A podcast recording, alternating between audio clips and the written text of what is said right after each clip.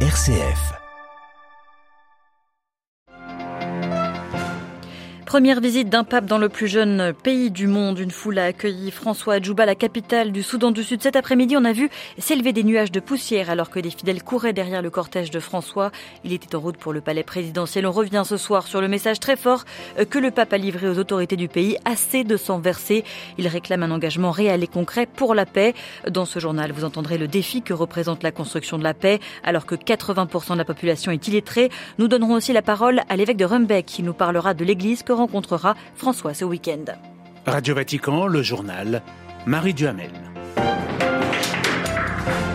Bonsoir à tous. Seconde partie du 40e voyage apostolique du pape, mais à Jouba, François n'est pas seul. C'est aux côtés du primat de la communion anglicane et du modérateur de l'église d'Écosse qu'il est venu encourager les Sud-Soudanais, dont le tout jeune pays n'est plus en guerre, mais toujours en proie aux violences et à la famine.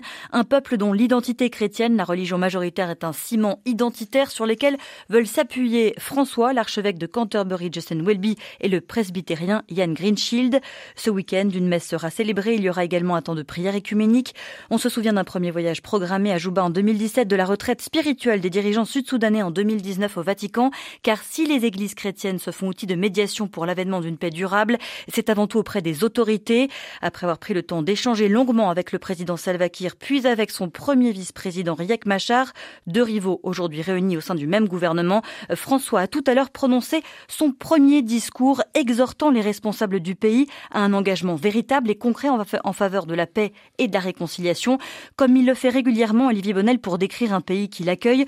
François a choisi une métaphore naturelle en prenant l'image du Nil qui traverse le Soudan du Sud pour mieux évoquer les défis du pays. Oui, ce que l'historien Hérodote disait de l'Égypte, qu'elle est un don du Nil, vaut aussi pour le Soudan du Sud, a-t-il ainsi expliqué. Cette terre qui regorge de tant de biens dans le sous-sol, mais surtout dans les cœurs et les esprits de ses habitants, a besoin d'être à nouveau désaltérée par des sources fraîches et vitales, a dit François, qui a expliqué à ses hôtes qu'ils étaient appelés à régénérer la vie sociale comme des sources limpide de prospérité et de paix, car c'est de cela dont ont besoin les enfants du Soudan du Sud. Cette régénération passe par un engagement concret pour la paix et la réconciliation, a souligné le pape, pour que cette terre sud-soudanaise ne se réduise pas à un cimetière, mais redevienne un jardin florissant.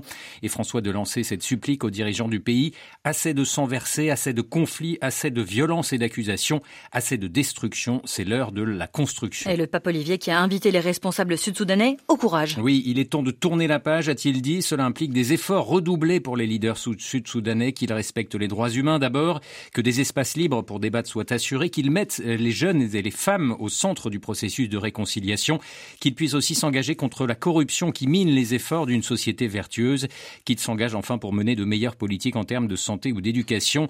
La jeune histoire de ce pays déchiré par des affrontements ethniques a besoin de retrouver la mystique de la rencontre, a encore expliqué François, conscient que ces expressions aient été franches et directes, mais cela n'est seulement de l'affection et de la préoccupation avec lesquelles je suis vos vicissitudes, avec les frères lesquels, avec lesquels je suis venu ici en pèlerin de paix, a-t-il conclu. Merci Olivier Bonnel. Le Soudan du Sud est donc le plus jeune pays au monde. Il a pris son indépendance du Soudan en 2011 au terme de décennies de guerre contre notamment l'imposition de l'arabe et de l'islam par Khartoum, mais très vite. Les combattants de la libération se sont affrontés, initiant cinq ans de guerre qui ont fait près de 400 000 victimes. En 2018, un accord de paix a été signé. En 2020, un gouvernement d'union formé, mais la violence perdure, comme la qui pourrait toucher 7,7 millions de personnes en juillet selon l'ONU. Il n'existe pas encore dans le pays d'instances judiciaires ou gérant les ressources publiques. Pas de système sanitaire ou scolaire non plus, en témoigne le promoteur de la mission Solidarité avec le Soudan du Sud, le père David Gentry.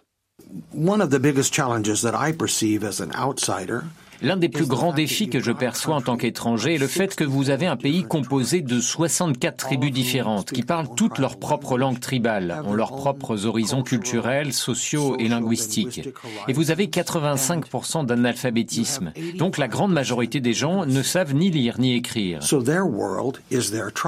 Leur monde est donc leur tribu et il faut essayer d'aider les gens à transcender cela.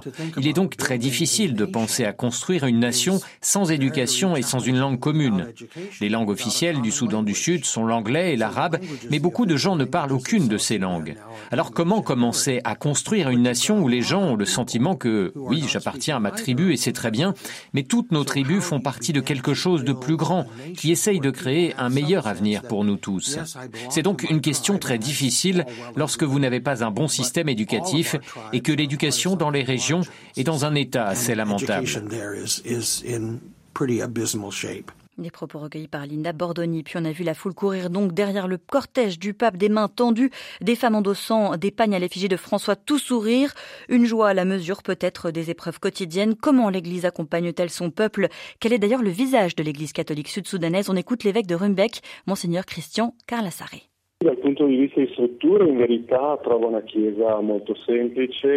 Du point de vue des structures, il trouvera une église très simple, qui a été aux côtés de la population, qui a souffert du conflit. Et dans beaucoup de cas, c'est aussi une église sans grande structure ni institution, mais vraiment proche du peuple. Et disons qu'en ce moment, il trouve aussi une église joyeuse, pleine d'espérance, parce qu'après plusieurs années au cours desquelles quelques sièges étaient vacants, tous les diocèses, les sept diocèses du Soudan du Sud et les deux du Soudan au nord, ont un pasteur, un évêque. Le deuxième a justement été ordonné il y a deux semaines à Torit, pour la joie de tous.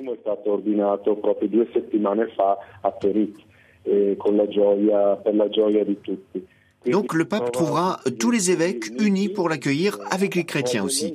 Un épiscopat plutôt jeune, nouveau, parfois peu expert, mais avec un grand désir de se mettre au service et de se remettre en marche à nouveau. Monseigneur Carla Sarré, interrogé par Federico Piena. Il est venu comme six autres évêques du Soudan du Sud accueillir le pape ce vendredi à Jouba, mais à pied depuis son diocèse où il est arrivé il y a deux ans. Le prélat d'origine italienne a marché avec de nombreux jeunes sur 400 kilomètres en neuf jours, un parcours ponctué de haltes pour découvrir neuf paroisses différentes. Un signe concret de paix et de partage dans ce pays majoritairement chrétien. Donc, ce week-end, vous pourrez suivre en direct sur notre site internet, notre page Facebook et notre chaîne YouTube les événements à venir, une rencontre avec les déplacés. 4 millions et demi de Sud-Soudanais ont fui leur foyer ces dernières années. Il y aura aussi une rencontre avec les personnes consacrées du pays, la prière écuménique et enfin une messe dimanche avant le retour du pape à Rome. On reste sur le continent africain avec une rencontre qui manifeste leur volonté claire d'aller de l'avant sur le chemin de la paix en Éthiopie. On vient d'apprendre que le Premier ministre Ahmed Abiye s'est entretenu avec des dirigeants, des chefs tigréens, une région accusée de vouloir faire sécession par le gouvernement fédéral, ce qui lui a valu une lourde intervention de l'armée, un blocus pendant des mois mettant les civils à genoux. Les accords de Pretoria début novembre semblent avoir marqué un tournant positif vers une reprise réelle du dialogue.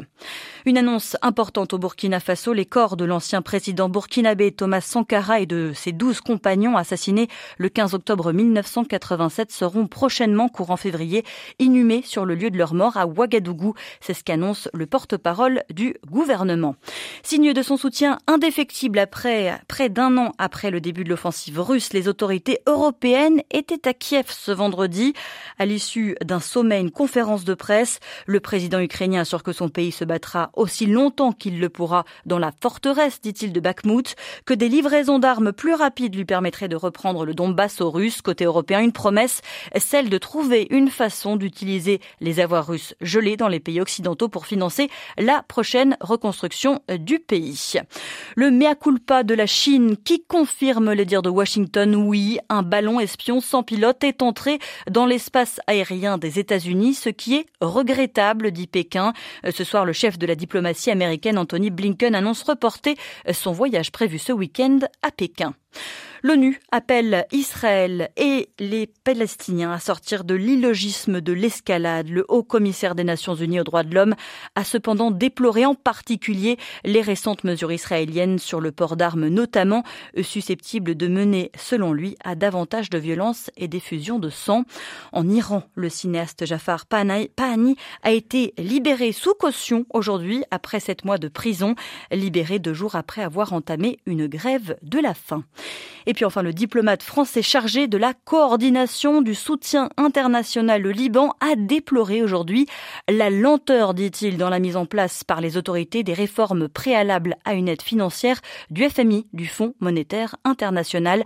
Le FMI avait annoncé en avril un accord de principe avec Beyrouth pour une aide de 3 milliards de dollars, échelonnée sur 4 ans, mais conditionnée à la mise en œuvre de ces réformes.